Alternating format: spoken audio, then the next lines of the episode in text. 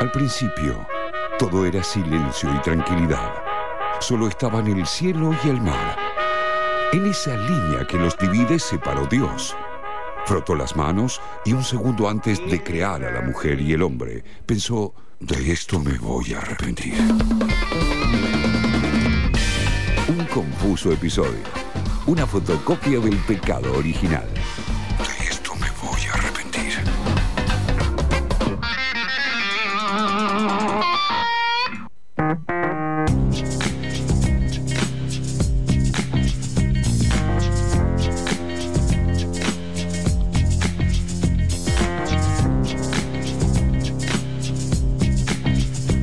Y ahora sí, puntapié inicial para el contenido, para el contenido de calidad que estamos trayendo a todos acá a través del aire de FM La Patriada. Abrí la reunión de Hangout, el Meet, acá para verle la cara a mis compañeras que están desde sus casas. Eh, y por supuesto, esta cortina da pie al señor Luca Pino. Estamos con problemas de conectividad, así que vamos a respirar todos. Por favor. Y si se da algún silencio, si se da algún bache, si algo no funciona, no nos vamos a poner loques. Me lo estoy diciendo a mí igual. No, no, sí, sí, claro. No nos vamos a poner loques porque estamos en una pandemia y hacemos radio como podemos. Alguien me decía por ahí, eh, no hacemos la radio que queremos, hacemos la radio que podemos Totalmente. en esta pandemia. Así que sí, yo voy a mandar un saludo al aire a ver si alguien lo puede tomar en sus manos y responderme. Hola, Luca Pino. ¿Cómo va? ¿Ahí me escuchan bien? Te Ay, escucho Dios. hermoso, mi Sí. amor. Bueno, bueno, eh, esperemos que salga así entonces. ¿Les parece si arrancamos? Me parece perfecto. Bueno, bueno, bueno, bueno. A ver, para entrar en tema, ¿sabes que el otro día estaba leyendo un paper en The Lancet? Apa. Eh, bueno, se pero arrancaste con todo, Pino, ¿qué pasó? Dijimos de hacer Sí, humo y sí, esto sí, es un asadazo, ¿eh? Sí, sí, sí. Estaba, Estaba- leyendo el paper, por eso estaba. Claro, estaba muy Está concentrado. como en otro target, Pino. Ya está como. Leyó un Sí. paper y se le quemó el cerebro. Vea que Bien, tarde yo respondo. bien. No, mentira, contanos, Pino. grande. Vengo pedaleando desde esa semana. Bueno, la cuestión es que leí un paper en The Lancet, ¿no? Que se preguntaba si las bandas, ¿no? El conjunto, la- las bandas como tales, ¿no? Como entendemos las viejas concepciones clásicas de las bandas, era una raza moribunda que estaba en vías de, de extinción. Me gusta Y después el eh, lo concepto. chumé Qué bien y en realidad. Bueno, ¿Así sí, sí, es pero? No, No, bueno, después lo- Ah. lo, leí bien el paper y no había salido en The Lancet y Ah, tampoco era un paper en realidad. Ah, perfecto. ¿Era un tweet? Era un tweet. Era un Era tweet. claro. Era un hilo, era un hilo, claro, era un hilo. Bueno, en realidad no salió en The Lancet, pero salió eh, la cuestión, o por lo menos se está discutiendo en varios medios de, de Europa, sobre todo, y en particular en The Guardian, ¿no? El medio Sí. británico, que básicamente lo que ellos eh, se preguntan y plantean es que el centro de atención, ¿no? Por lo menos en cuanto a música popular y masiva, no popular de, de- de popular de, de folclórica. No, lo más raíz, escuchado, sino- decís. exactamente. Eh, el centro de atención hoy en día está puesto en los proyectos solistas. Bien.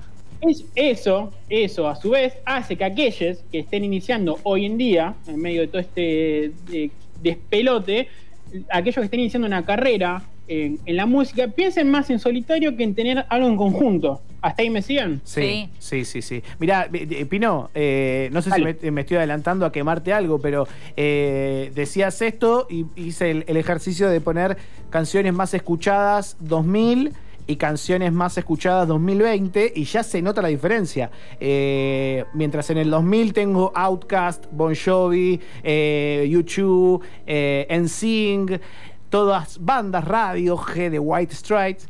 En, Sí. en 2021, 2020, primero hay una gran inclinación hacia lo latino y son todos solistas. Todos. Bueno, sí, sí, sí. Si querés, si te parece, yo tengo algo preparado sobre eso. Si te parece, lo dejamos para el final. Me encanta. Me, me- me gusta mucho esa discusión. A ver, la, tanto eh, de Guardian como el país de España, que se hizo eco de esta nota, ellos enumeran algunos, eh, si se quiere, factores que contribuyen a, que haya una merma, por lo menos en cuanto a, a la masividad de bandas. Hay algunos que son coyunturales, ¿no? Que se entrelazan además con los históricos. Por ejemplo, si vos tenés restricciones de movilidad a causa de una pandemia, es poco probable que te juntes a ensayar, por ejemplo, ¿no? Sentido Claro. común. Claro. Es- sí, es un buen punto. Sí. Claro, es básico. A su vez, hoy en día tampoco es muy seguro, por más que tengas todos los protocolos del universo, tampoco es muy seguro juntarte en una sala cerrada a ensayar. Tal cual. Sean cuatro, tres o, o 20 personas. No, la vela puerca no se puede juntar, por ejemplo. No.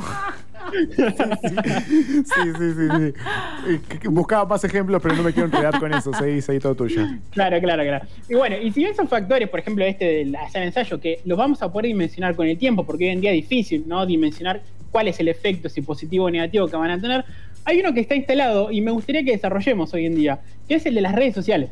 ¿no? Y ahí viene ¿no? la venta de mi, de mi columna, de mi columna sesgada, que me parecía un buen recorte como para, como para atrapar el clickbait. Las redes sociales básicamente son eh, la, la plataforma donde los artistas combinan promoción y también escenas de la vida íntima de la banda, o en su caso de- del, del artista en cuestión, ¿no?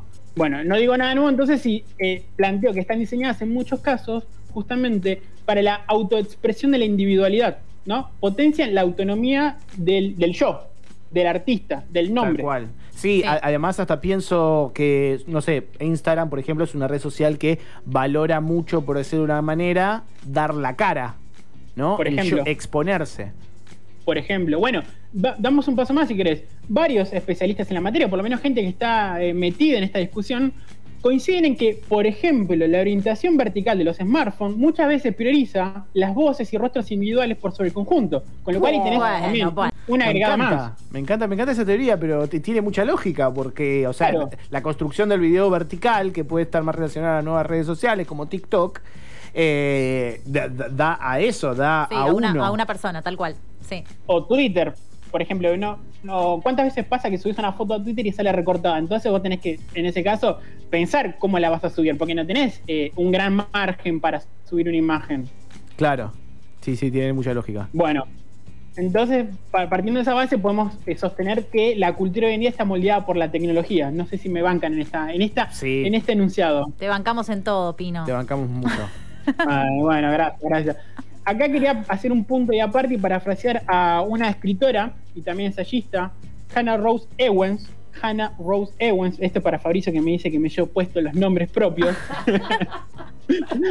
que es, eh, además de periodista, es autora de un estudio sobre el fandom, ¿no? Eh, las personas, básicamente el fandom es como se denomina en inglés a las personas que siguen a un determinado proyecto, sea Claro. solista o banda. Claro, Hizo un estudio sobre fandoms contemporáneos que se llama Fangirls, eh, donde dice, palabras más, palabras menos, que las redes vienen a llenar el vacío que dejaron, por ejemplo, los shows de talentos, ¿no? Que priorizan el- el- la- las individu- individualidades y las muestran como si fuesen algo auténticas, ¿no? ¿Cuántas veces en esos shows de talento, como la voz, por ejemplo, ahora que está, Sí. si no arrancó, Sí. está por arrancar, uno siente como empatía y conexión con esa persona que está sola, enfrentando a un jurado o a un montón de personas, por o a Marley, por ejemplo, Sí. ¿no? Tal cual. Eh, pero, ahí hay algo bastante loco, porque no, no solo juega la exposición de uno, sino el disfrute de consumir la exposición de otro. Claro, claro, lo sentimos como un par, ¿no? Yo, yo quiero que le vaya bien a Fabricio que está ahí frente a, a Ley, por ejemplo, ¿no? Claro. Tomamos, tomamos posición por algún bando. Horrible lo que estás diciendo, Pino. Eh, bueno, un poco de, de sororidad masculina. ¿no? está bien, está muy bien. Está muy bien. Yo me la voy a cobrar, Pino. Bueno, y yo acá les quería plantear un, un escenario eh, posible, a ver si tiene sentido esto. En, en un pasado, o en otra época, todos sabíamos que Soda Stereo era Gustavo Cerati, ¿no? Pero al mismo tiempo sabíamos quién era So- eh, Zeta Bosio y Charlie Alberti. Claro. Ahora, Sí. me parece que si hoy en día surgiese un proyecto de la envergadura de Soda Stereo, creo que los dos componentes que no son eh, justamente Gustavo Cerati querían un poco más relegados. Ok, Sí. decís que- sí, pienso. Bueno, claro, pero se me, se me- me cuesta. Y, y me parece que también da, da la razón a, a tu teoría, ¿no? A tu hipótesis. Digamos la hipótesis. Sí, digamos la hipótesis, ya- Hipótesis, ya sos- sí, sí, ya, ya sos un, un científico social y musical. La pinótesis. Sí. Ay, por Dios, horrible. Eh, eh, no, digo, pero pensando en bandas que tengan esa relevancia que pudo tener Soda en su época, no se me ocurre ninguna ahora. No. Bueno, eh, Cri- eh, Coldplay. ¿A quién conoces que no Claro. sea Chris Martin? Sí, sí, sí, pero lo pensaba en cuanto a lo nacional. Eh, bueno, claro, claro. que, que es más difícil aún. Sí, porque Coldplay cual. además la pegó hace 10 años. eh, pienso tal vez en un ejemplo eh, un poco, poco feliz, ¿no? Por las circunstancias, pero eh, Bersuit en su momento Sí, era sí, sí. Cordera, el, pelado de la Bersuit, Sí, por sí, ejemplo. de hecho Yo- se, se dio la- el- lo vemos también en el resultado de su de su disol- bueno, de la disolución de la separación, ninguna de las dos partes pudo eh, llegar eh, ni siquiera no, no digo al resultado popular de, de popularidad, sino al resultado artístico que hacían las dos partes Sí, tal juntas. cual. Claro, claro. Bueno, un datito antes de seguir con esto. Por ejemplo, básicamente lo- eso lo puedes medir en las redes sociales de la banda y del, del cantante en, en cuestión. No muchas veces la diferencia es abrumadora entre lo que puede llegar a tener Chris Martin con Coldplay, por ejemplo. ¿no? Es una forma de corroborar. También hay un paradigma dentro de toda esta discusión que encuentra cierto consenso y que dicen, ¿no? Que en, en esta cruzada de las redes sociales y las bandas y demás de mostrarse, MySpace, ¿no? La vieja y querida MySpace Ay, ¿te fue, si se quiere, MySpace? el paradigma, ¿no? Como la última red social en el cual las bandas había, eh, plantean un sentimiento comunitario. Yo no la llegué a vivir del todo, de hecho no la llegué a vivir. No sé vos, Fari, que tuviste un pasado como músico, si llegaste a subir contenido a MySpace y a interactuar No, en la red no, social. no. Eh, me acuerdo de, de escuchar cosas, era donde ibas quizás para poder escuchar una banda, pero eh, me parece acá, no, al menos, bueno, no, no- no voy a hablar a nivel nacional, sino en mi experiencia la pegó mucho más SoundCloud por ese lado, sí. que no terminaba de ser una red social, pero sí había mensajes internos y había perfiles que subían su contenido, ¿no? Me parece Claro. que, que acá tuvo más, más resultados, pero me parece que ese paradigma es el mismo. Claro, bueno, justamente es eso. Eh, son una- era una red social, o eh, SoundCloud sigue, sigue funcionando, eh, en que está al servicio del grupo, no alimenta la hoguera de las vanidades, básicamente. Eh, y otro factor, y con esto ya voy concluyendo, y ahí nos vamos a meter con lo que vos planteabas al principio, es que, a ver, eh, a medida que el pop y el rock pierden terreno, eh, o sea, básicamente eh, antes lo podías medir en cuestiones de venta, ahora en reproducciones. Las bandas, que justamente son las que hacen pop y rock, van desapareciendo, por menos perdiendo peso en la discusión. Eh, no sé si quedó claro ese punto. Sí, sí, sí. La, la- a ver, me parece que se, que se juntan dos cosas. Eh, el cambio de, eh, de la moda de, de qué es lo más consumido, que podríamos decir antes, quizás el pop y el rock estaba en un primer plano, ahora pasa quizás a un, a un tono más eh, latino, más reggaetón, más trap, por decir una manera. Ya ahí estamos hablando de dos mecanismos diferentes de, de artistas. Sumado a que la comunicación eh, estimula más eh, las cosas personales que apuntan a la exposición de una persona que a la, la red social de una banda. Entonces ahí se. Claro. Tu hipótesis sería que cuando eh, esos dos fundamentos, eh, esos dos hechos juntos generan que sea mucho más difícil que hoy en día se formen bandas. Claro, y ya- también de que, que sean relevantes, porque yo si les pregunto a bandas que se hayan formado, no sé, mm, ponele 10 años, eh, y que sean realmente relevantes, convocantes, yo creo que es medio difícil. Tienen que hacer realmente un ejercicio de buscar, de googlear qué bandas en los últimos 10 años que se hayan formado en la última década, hoy en día tienen un peso importante de llenar, de, Sí. de convocar, más allá de las circunstancias, ¿no? Que, que convoquen. No, Sí. no hay. No, yo pienso, priori, eh, eh, pienso en otro concepto que es banditas. ¿No? Eh, pero pero no, no por minimizar, sino que se dio también en los últimos años en Argentina un gran crecimiento de ciertas bandas más ligado a lo indie, ¿no? Más, eh, quizás con él mató a un, un Ah, policía motorizado como, como estandarte. eh, y, y son más eso también, pero ahora pensando hasta eso mismo, ¿no? Hasta toda esa movida mendocina, eh, también son eh, figuras que se van, digamos, eh, colaborando entre sí, porque pienso en, eh, en mi amigo Invencible, que son un montón, pero también hacen proyectos por su lado, pienso en Usted Señálemelo, que también hacen proyectos por su lado. Entonces termina pasando eso, terminamos siempre en personas y no tanto en bandas. Y, y hay algo loco, porque si bien terminan siendo más relevantes las personas, que las agrupaciones, siempre esas personas necesitan cooperar con otros artistas. Exactamente, exactamente. Bueno, básicamente como para ya ir redondeando, cuando si el rock y el pop pierden espacio, ese espacio justamente es ocupado por géneros como el trap, el reggaetón, el hip hop, géneros que básicamente tienen otra idiosincrasia, como vos bien marcabas, ¿no? Reivindican el yo. Y vamos a los datos como para terminar de corroborar esto y para que no crean que yo estoy inventando cualquier cosa, que estoy vendiendo humo. Eh, en relación a Spotify, vamos a poner con Spotify, que es la, si se quiere la plataforma más universal que tenemos hoy en día para escuchar música.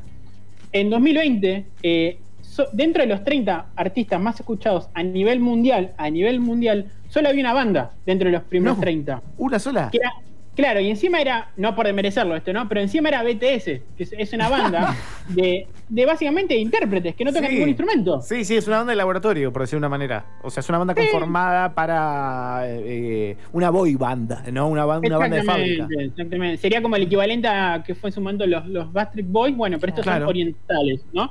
Eh, ¿Sabés que algo similar pasa en Argentina? Vos corroborás o chequeás los datos de consumo de lo que fue Spotify en 2020 y el argentino consume también a nivel eh, global básicamente lo mismo. Sí hay una salvedad eh, con respecto al consumo de, ar- de argentinos por argentines, ¿no? Aquellos artistas de acá que son escuchados por gente de acá.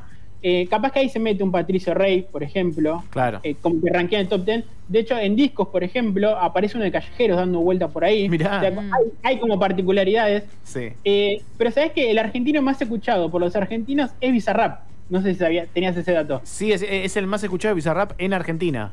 En Argentina es el más escuchado por los argentinos. Zarpado. Eh. Un chabón bueno, que no es- Es, un- es un productor y beatmaker, o sea, alguien que se ocupa de hacer las bases, Sí, sí, sí, básicamente. sí. Sí, sí. Además hay algo que juega que me parece que va a ser interesante, que es como ese, esa tonalidad de misterio, ¿no? De que no, a la vez, en este momento que decimos, todos dan la cara, todos se exponen, todos tienen una figurita, ¿no? Una, una imagen en redes sociales. Este pibe está en la computadora con sus lentes, que va, creo que la joda es que no se lo saca, porque yo nunca lo vi sin los lentes. Claro. Eh, y está como colaborando con otros artistas.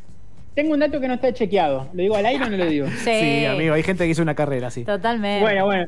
Co- Corre el- eh, la leyenda de que él, ahora que empezó a ser más conocido, pidió que den de baja algunas entrevistas o imágenes de, de entrevistas donde se, lo, donde se lo veía sin lentes. Ah, bien ahí, está, está haciendo la, la, la gran Daft Punk.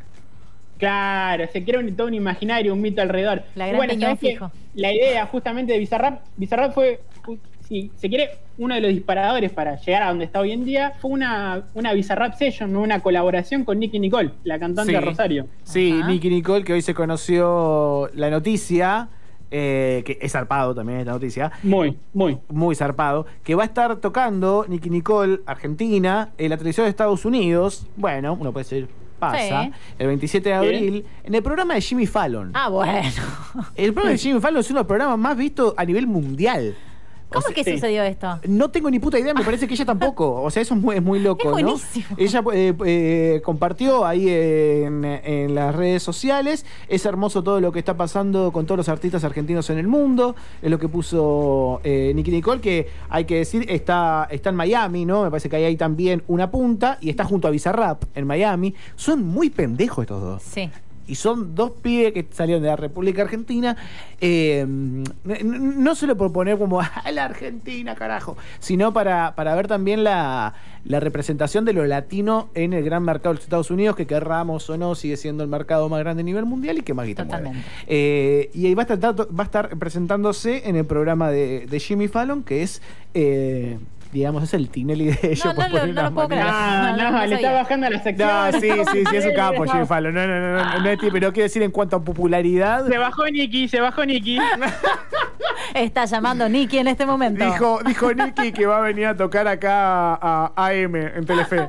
Escúchame, espera, antes de cerrar, algunos datitos. O sea, Nicky Nicole venía de colaborar, por ejemplo, con Mike Towers, que hoy en día es uno de los cantantes de retón más eh, pegados, como se usa en el slang de- del género, uno de los cantantes más pegados a nivel mundial. Pero al mismo tiempo, antes había colaborado, por ejemplo, con No Te Va a Gustar, venía Sí. un tema con ellos, y con Dread Marai.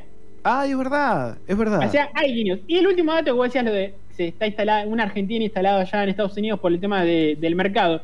Ese dato no es menor, porque inclusive Rosalía es alguien que hizo exactamente lo mismo. Rosalía está hace no sé cuánto tiempo insta- instalada en Miami o en Los Ángeles, no sé cuál de las dos, pero está en Estados Unidos. Sí, sí, sí, sí. Se sigue construyendo esa cuestión de, de ir a explotar el mercado allá, me parece, ¿no? Sí, A- de validación, de validación. Sí, de validación y también porque es una ventana al mundo. Me parece que, bueno, Nicky Nicole es Rosarina, ¿no? Eh, la pegó acá, pero también está yendo y abriéndose una puerta ahí. También pienso en otra, otra, otro tema interesante que en algún momento podemos eh, atacar, que son los amplios de música argentina en música, en, en raperos mundiales. ¿no? Eh, c- cómo también esa construcción de lo, latino va llegando por ese lado a la música. Y, así todo, a mí me, pasa eso, que digo, uy, loco, esta sa- nació en Rosario eh, y en muy poco tiempo llegó a tocar, está yendo a tocar en, en este programa que llega a nivel mundial. Y por otro lado, me agarra más eh, el. Son dos pendejos que están en Miami. ¿No? Como, bueno, ¿qué tanto me puede representar eso como argentino, no? Pero bueno, son disyuntivas interesantes y divertidas para hacerse y para Contradicciones, cuestionarse. lo que se dice Si hay algo que hacemos acá es ponernos preguntas que nos dejan todo medio confuso. Todo tuyo, opino para cerrar. Bueno, si les parece, ya que hablamos de Bizarrap y de Nicky Nicole, podemos concluir con la famosa Bizarrap Session, Music Session de Bizarrap y Nicky Nicole. Dale, vamos a ello. Nicky Nicole y Visa Rap para cerrar esta hermosa con lo que nosotros lo bardeamos. Le decimos que vende humo, pero se la prepara el chavo. Obvio. Alguien- Labura mucho. Es Labura. el mejor. es el mejor. Son lo mejor que tenemos, Pino. no nos abandones Pino. nunca. Escuchamos a Visa Rap y a Nicky Nicole en la Music Session acá en FM La Patriada.